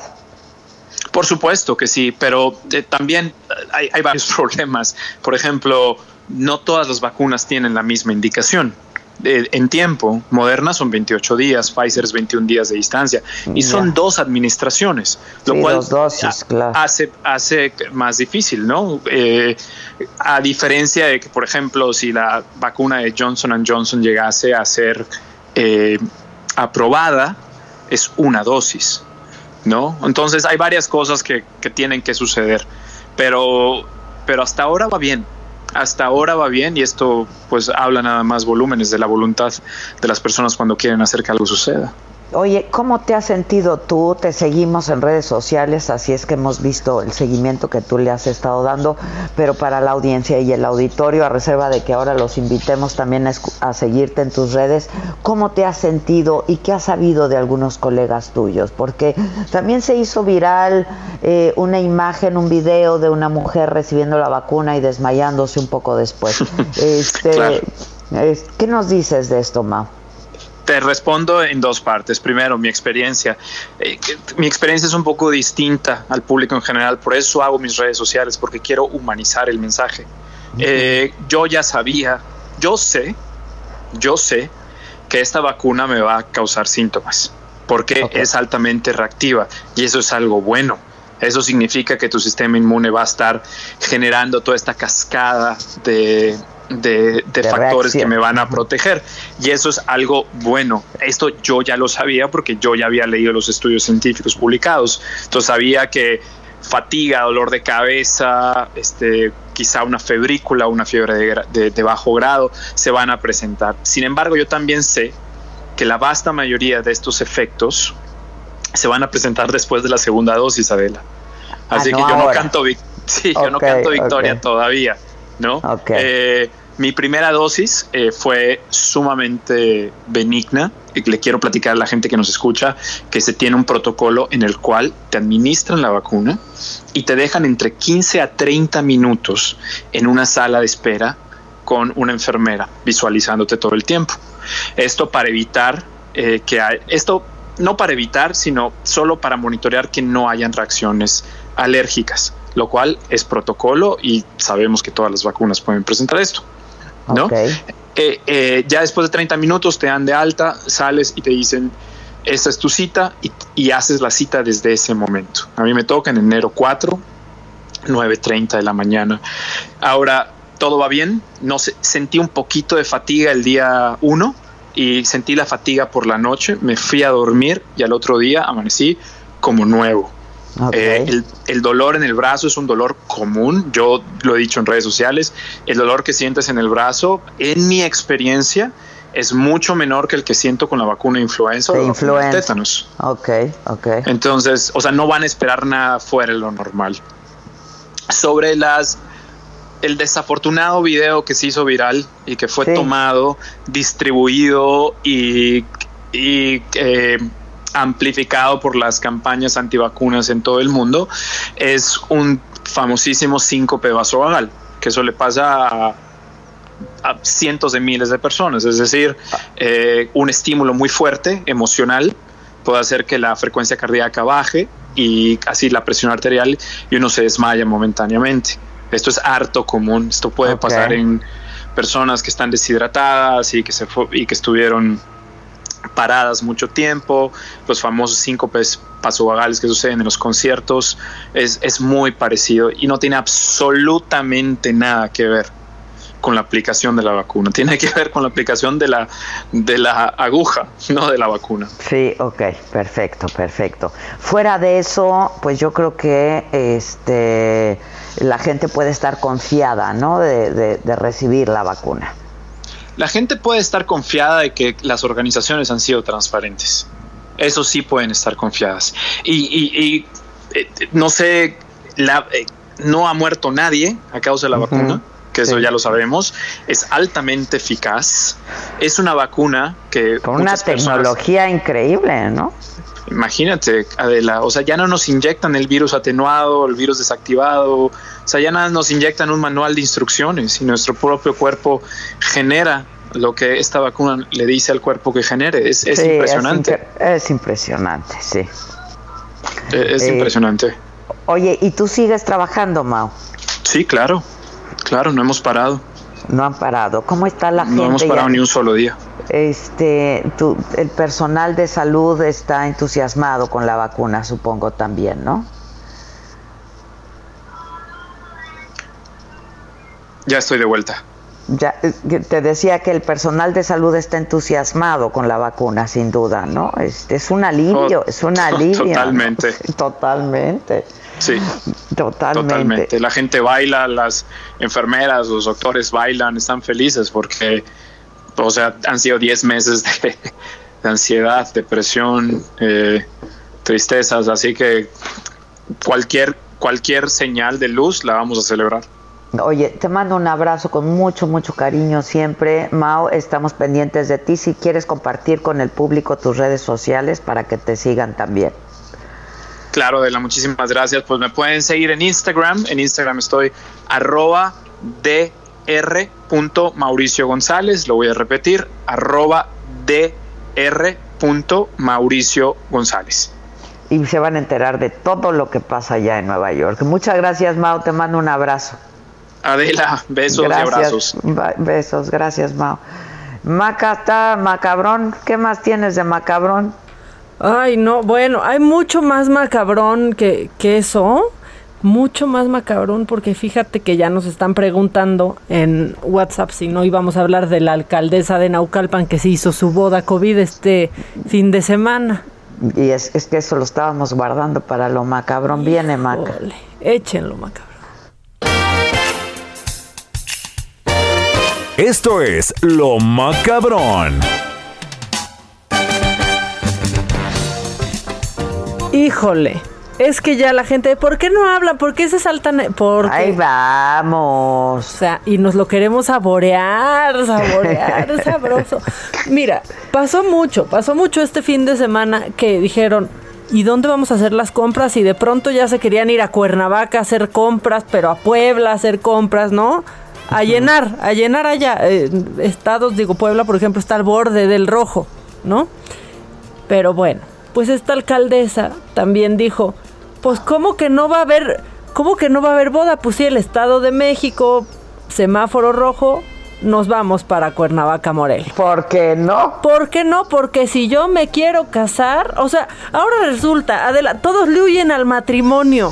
Sí, y ahora a todos les surge casarse, hombre. lo mismo está pasando con la Navidad, ¿eh? Todos quejándose de que, ay, si hay ay, la, la Navidad. familia, que flojera. Sí, que si la tía que me va a preguntar si ya ando con alguien. No, y Que ahora. ya para cuándo el Es- hijo. Exacto. Que para cuándo los bebés y ahora todos quieren ir. Bueno, pues esta alcaldesa eh, de Morena, es de Morena, hay que decirlo, la señora Durán Reveles, bueno, pues se casó con su, eh, con el excomisionado de Seguridad Ciudadana de Naucalpan, Lázaro Gaitán, pero tú dirías, la familia cercana, o sea, ya van a hacer la tontería 10 personas. No, o sea, 15. dos testigos, ¿no? Sí, como los testigos, o sea, y los testigos los que son los importantes, no Eh, los otros que no cuentan. O te agarras dos testigos de quienes están ahí ya nomás para casarte, ¿no? Pues sí, porque pues lo que quiere uno es el trámite. No, no, no. Esta señora quería el Su holgorio. fiesta, su Quería su fiesta con 150 invitados. A ver, bien. Cien- no, no hay video, nada más es la plática, ¿no? Pues Ah, no hay video. de no, eso. hasta crees que va a haber, si nomás este, bueno, siempre, siempre hay algo o alguien que lo filtra por ahí, pero bueno. Todavía no brinca, pero ¿quieres escuchar cómo, cómo suenan 5000 covidiotas aplaudiendo? A ver, bien. Ahí va.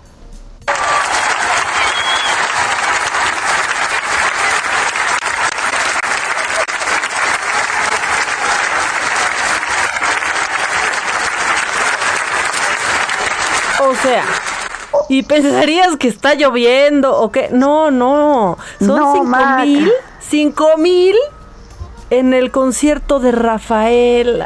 Adela, Adela, en Maca, Madrid. No, no, Maca, no. O sea, no saben por qué lo permitieron, pero aparte, y esto lo voy a decir. ¿Y llevándome- él? uno él. Y llevándome a media familia mía, fan de Rafael, de corbata. Si te gusta Rafael, posiblemente seas población vulnerable. Perdón. Pero sí. Es lo más O sea, probable. es lo más probable que seas población vulnerable. Y No, se Maca, no. Sí, están como, o sea, como aquí con el Vive Latino, pero aquí vamos empezando y allá Sí, están. no, no. O sea, en el mero golpe. Y él, él arriesgarse a Él, es lo que no entiendo. Pero aparte, pero aparte, pues dice la, la presidenta regional, ¿no? Isabel Díaz Ayuso, que, que las imágenes confunden. ¿Por? Que solo hay el 30% de aforo. Pues aún. O sea, aún. Y que se van a esperar a que a ver si esto hace que suba el contagio para pues ya suspender este tipo de espectáculos. Ay, no, no, no.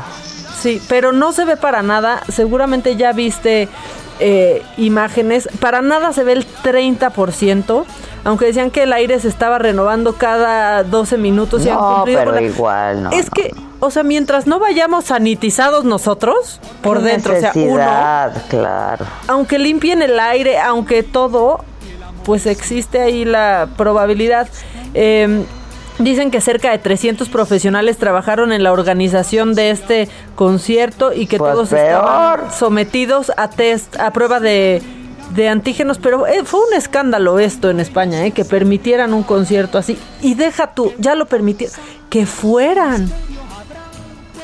Híjole, sí, que fueran, y que fuera él. y que fuera él, o sea, por favor, cuídenos a Rafael, ya este 2020 no se puede poner peor.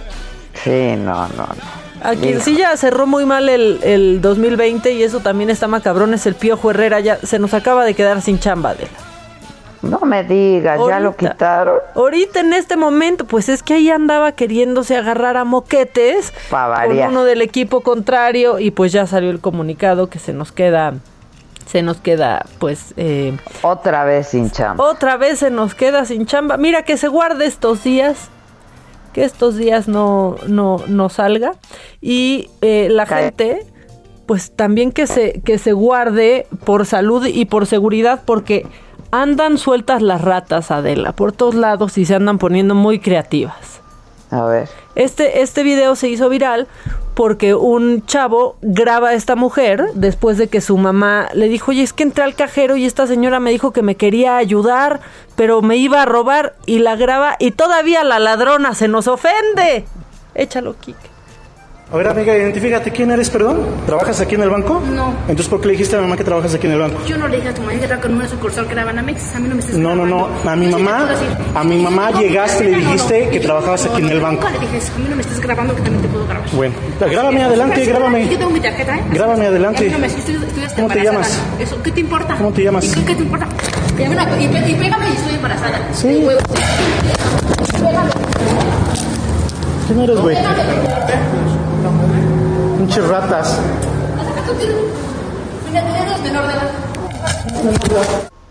Pégame y estoy embarazada. Aparte se nos indigna. Sí, se, nos pasó a molestar. Sí, la verdad es que si estos días por algo tienen que ir a un cajero automático, si no lo pueden hacer pues por medios meramente electrónicos, por las apps y demás, pues sí hay que ir con mucho cuidado, ¿no? Por, por el tema de la pandemia, pero con mucho cuidado porque de verdad ahorita está muy peligroso hacer cualquier tipo de trámite en los bancos.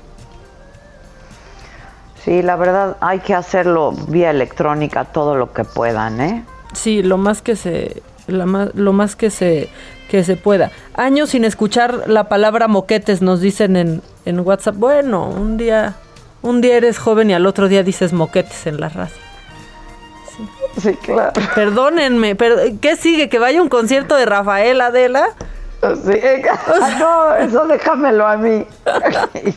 déjamelo a mí y no voy. No, no, pero eh, qué atrevimiento de todos, especialmente de Rafael. No, no, es lo que te digo, él. O sea, la, la, verdad. Pero bueno, este fin de semana que estuvo aquí caótica la ciudad, esa, esa es la verdad, a todos nos agarró, pues no, no por sorpresa, la verdad es que lo esperábamos nosotras hace un mes, ¿no? El semáforo rojo, mínimo 15 días, ya queríamos que fuera rojo. estaba yo leyendo un artículo este en donde decía que pues la verdad la Ciudad de México tenía información desde principios de mes para el semáforo rojo y para cerrarlo todo y que no lo hizo y que vamos a ver las consecuencias. Es muy fuerte, sí, pareciera que, que quisimos que pasara el buen fin, las distintas promociones, que se recuperara un poco, que a la gente le llegara su aguinaldo y después cerrar. porque hasta el 20 tenían para dar aguinaldos. Sí, pero está terrible. ¿eh? Es un artículo muy interesante en el New York Times. Si lo pueden leer, este, lo compartimos en un ratito porque. Sí, está tristísimo. Eh, tenían toda la información. O sea, ¿qué esperaron, pues, no? Pues sí. Y bueno, si tú te preguntabas, yo sí me he preguntado, ¿de dónde sale tanto covidiota? Ya descubrí de dónde sale, Adela, del, del ángel de la independencia rumbo al hemiciclo a Juárez. Por lo menos así fue este fin de semana que unos empezaron a manifestar a manifestar en contra de las medidas que, que, implementó el gobierno capital, capitalino. ¿Qué ha pasado este en otras partes del mundo, ¿eh? Pero yo creo que, o sea, no se dan cuenta de lo que está pasando. No, y aparte van sin cubrebocas. Que eso pues ya nos sorprende. Promoviendo el uso de dióxido de, cloro solamente autorizado en Bolivia. En, solamente, solamente. Que han alertado por muchas razones que puede resultar peligroso. Y aparte manifestándose en contra de la vacuna. Estos hijos de Pati Navidad. No, no, no, no, no, no. Todavía ni llega, ya se están manifestando. No manches, todo mal. El macabrón se lo llevaron los covidiotas, ¿eh? Esta, este día, esa es la verdad. Pues sí. o sea, y otra, rápido antes de que nos vayamos. Si están planeando ya su Navidad por Zoom, no se preocupen porque Zoom ya lo anunció. No habrá límite de tiempo, Adela, incluso en la versión gratuita. Ah, Eso está muy bien para que organicen así su cena con toda la familia, nomás le mandan el link y no hay límite de tiempo. Qué bueno, ¿eh? Sí, sí háganlo. La verdad es que recapaciten, aunque se tomen todas las... O sea, la única medida súper útil es no verse. Pues sí, es correcto. ¿Tú dónde pasas Navidad, Maca? Pues yo voy a pasarla también eh, tan solo con mis, con mis papás y, y mi hermana. No vamos a hacer nadie más previa prueba porque tenemos la posibilidad de hacernos esa prueba y aún así en un espacio abierto y seremos no más de seis personas. No, exacto. Qué bueno, ojalá quienes nos escuchan tomen la misma decisión, ¿no? Sí, sí. Oye, ¿y nos da tiempo todavía, Gisela? Ya no. Es que Lord Molécula que va solo dos veces al Ay, mes. no, Oye, pero no, un tip. yo dije es broma lo que estoy viendo, es broma. No, no es broma, no se acuerda ni de lo que le dicen que pregunte. Échalo Eh, rápido. quiero iniciar eh, con dos solicitudes. Primero, saber eh, qué sucedió con la investigación eh, que se iba a hacer al administrador central de actividades vulnerables del SAT, el señor este eh, es el señor eh, eh, ay ay ay Señor ay, ay, ay, Adela. El señor ay, ay, ay. Ay, ay, ay. ay, ay, ay. Es un payaso, es un payaso en todos los sentidos. ¿Viste cómo iba vestido? Ay, ya no, también. pobre ya diablo, también. ya, de Ya, verdad. pobre diablo, pobre diablo. Los moquetes y el pobre Y diablo. llevó su presentito. Ahí exacto. bueno, pues les mando un beso a todos. Nos eh, vemos ya en estos días, Maca, próximos días. Eh, y mañana nos escuchamos de nuevo a las 10 de la mañana, tiempo del centro. Esto es Me lo dijo Adela. Nos escuchas por el Heraldo Radio. Esto fue Me lo dijo Adela con Adela Micha por Heraldo Radio. Heraldo Radio, la HCL se comparte, se ve y ahora también se escucha. When you make decisions for your company, you look for the no-brainers. If you have a lot of mailing to do, stamps.com is the ultimate no-brainer. Use the stamps.com mobile app to mail everything you need to keep your business running with up to 89% off USPS and UPS. Make the same no-brainer decision as over 1 million other businesses with stamps.com. Use code PROGRAM for a special offer. That's stamps.com, code PROGRAM.